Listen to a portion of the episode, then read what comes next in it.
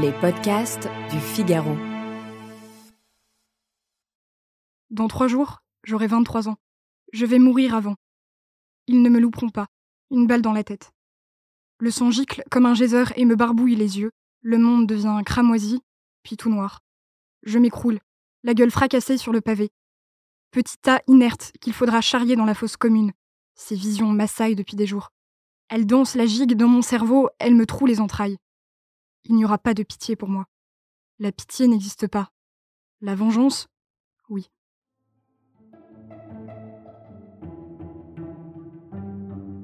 Bonjour et bienvenue dans le podcast Le Moment des livres. Vous venez d'écouter un extrait de Vous ne connaissez rien de moi de Julie Héraclès, publié chez Lattès. Un roman inspiré de faits réels sur Simone Touzeau, ou la femme que l'histoire a retenue sous le nom de la tondue de Chartres. Je m'appelle Alice Develay et aujourd'hui je suis avec l'auteur de ce roman. Bonjour Julie Héraclès. Bonjour Alice Develay. Vous avez publié Vous ne connaissez rien de moi. Dans ce roman, on l'a dit, vous réécrivez l'histoire de la tondue de Chartres, immortalisée dans les rues de la ville le 16 août 1944, alors qu'elle a le crâne rasé, le front marqué au fer rouge et un bébé dans les bras. Simone Touzeau, qui était une admiratrice du régime d'Hitler, devient sous votre plume Simone Grivise, une collabo opportuniste qui aura une relation avec un Allemand. Alors première question, pourquoi avoir choisi de réécrire cette histoire et qu'apporte la fiction à la réalité? Mon projet, c'était pas de réécrire l'histoire, pas du tout. C'était de m'interroger en fait sur euh, les motivations d'une jeune femme à cette époque-là, venant de ce milieu-là. Pourquoi est-ce qu'à un moment, quels sont les événements qui ont pu faire qu'elle tombe dans la collaboration, qu'elle admire euh, le Parti national-socialiste qu'est-ce qui s'est passé? Il y a des éléments connus, des éléments historiques, et j'ai rajouté en fait de la fiction parce qu'il me manquait en fait des dimensions, par exemple psychologiques, des dimensions familiales, pour essayer de retracer son cheminement.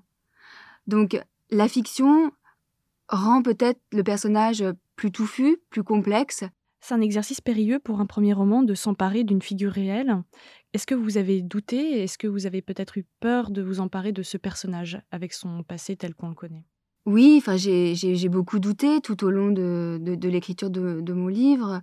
Mais après, ce sur quoi je ne doutais pas, c'est le fait que finalement, effectivement, c'est quelqu'un qui a commis des actes odieux, qui a sciemment collaboré.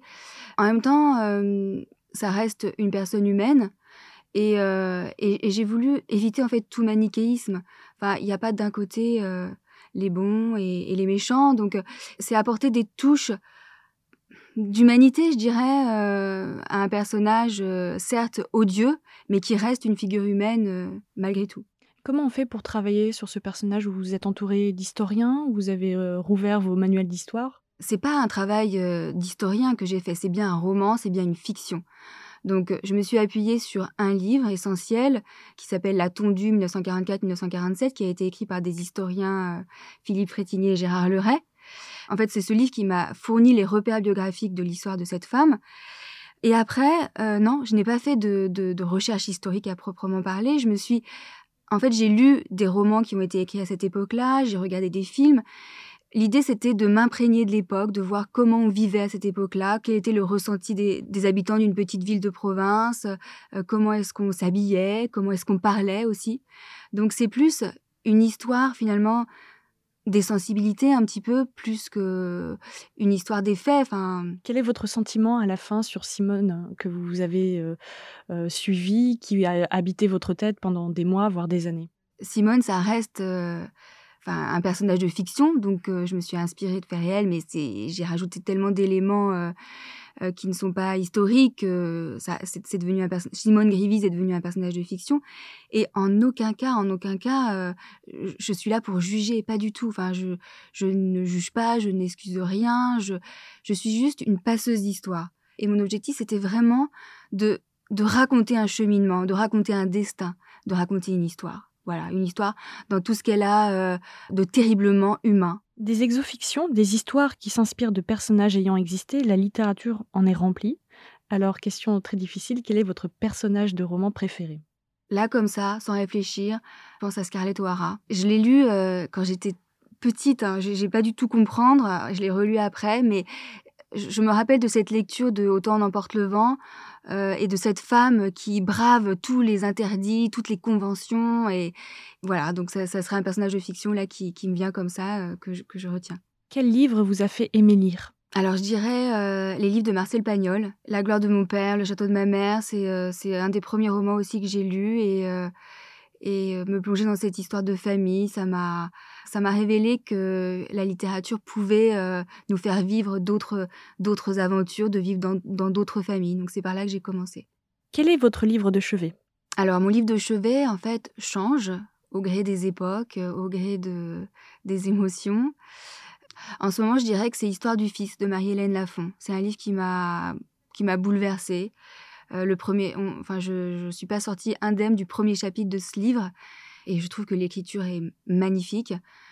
Voilà, donc je dirais que c'est celui-ci en ce moment. Quel livre vous a fait pleurer? Alors, il y a beaucoup de livres qui m'ont fait pleurer.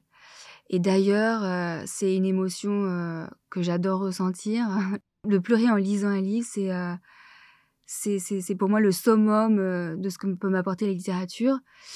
Alors si là comme ça, si je devais en, citer un, je dirais euh, Destin de François Mauriac, qui euh, est comme tous les livres de, de, Mauriac, c'est tellement cruel. Enfin, c'est toute la cruauté dans, dans, le quotidien en fait des familles, euh, toute cette cruauté qu'on ne voit pas et, et que, que lui sait décrire de manière magistrale et des destins brisés, des destins qui s'enferment dans, dans une sorte de, de tristesse en fait. Euh, et, là, ça me fait pleurer. Quel livre vous a fait rire? J'ai pas de livre vraiment qui me, me font rire parce que c'est pas une émotion que je recherche grâce à la lecture. J'aime pleurer en lisant, mais rire, euh, non, je j'ai pas de livre qui me, qui me vient comme ça. Je crois que j'ai je crois que j'ai jamais ri vraiment en, lisant. Quel livre vous a mis en colère? Le consentement de Vanessa Springora, qui euh, voilà, en, lisant cette, cette histoire terrible de cette jeune fille. Enfin, ce, voilà, c'est un sentiment de révolte qui, m'a saisi, de colère, oui. Quel livre aimez-vous offrir? Leurs enfants après eux, de Nicolas Mathieu. Enfin, on m'en a parlé, j'ai mis du temps à le lire, enfin à me dire que j'allais le lire, parce que je me disais, oh, des histoires d'adolescents dans les années 90, euh, ça me, ça, me, ça me parle pas. Et en fait, ce livre, ça a été une claque magistrale. Enfin, j'ai vraiment j'ai adoré. Là, il m'a transporté finalement dans mon, dans mon adolescence, dans mon enfance, avec une précision des détails, avec euh, un style euh, qui est euh, très parlé, très cru, mais qui, qui, qui, me parle énormément. Donc voilà, c'est un livre que, que j'aime offrir. Je rappelle que vous êtes l'auteur de Vous ne connaissez rien de moi chez Lattès. Merci Julie Agraclès. Merci à vous. Merci d'avoir écouté ce podcast. Je suis Alice Develay, journaliste au Figaro littéraire. Vous pouvez retrouver le moment des livres sur Figaro Radio, le site du Figaro et sur toutes les plateformes d'écoute. À bientôt!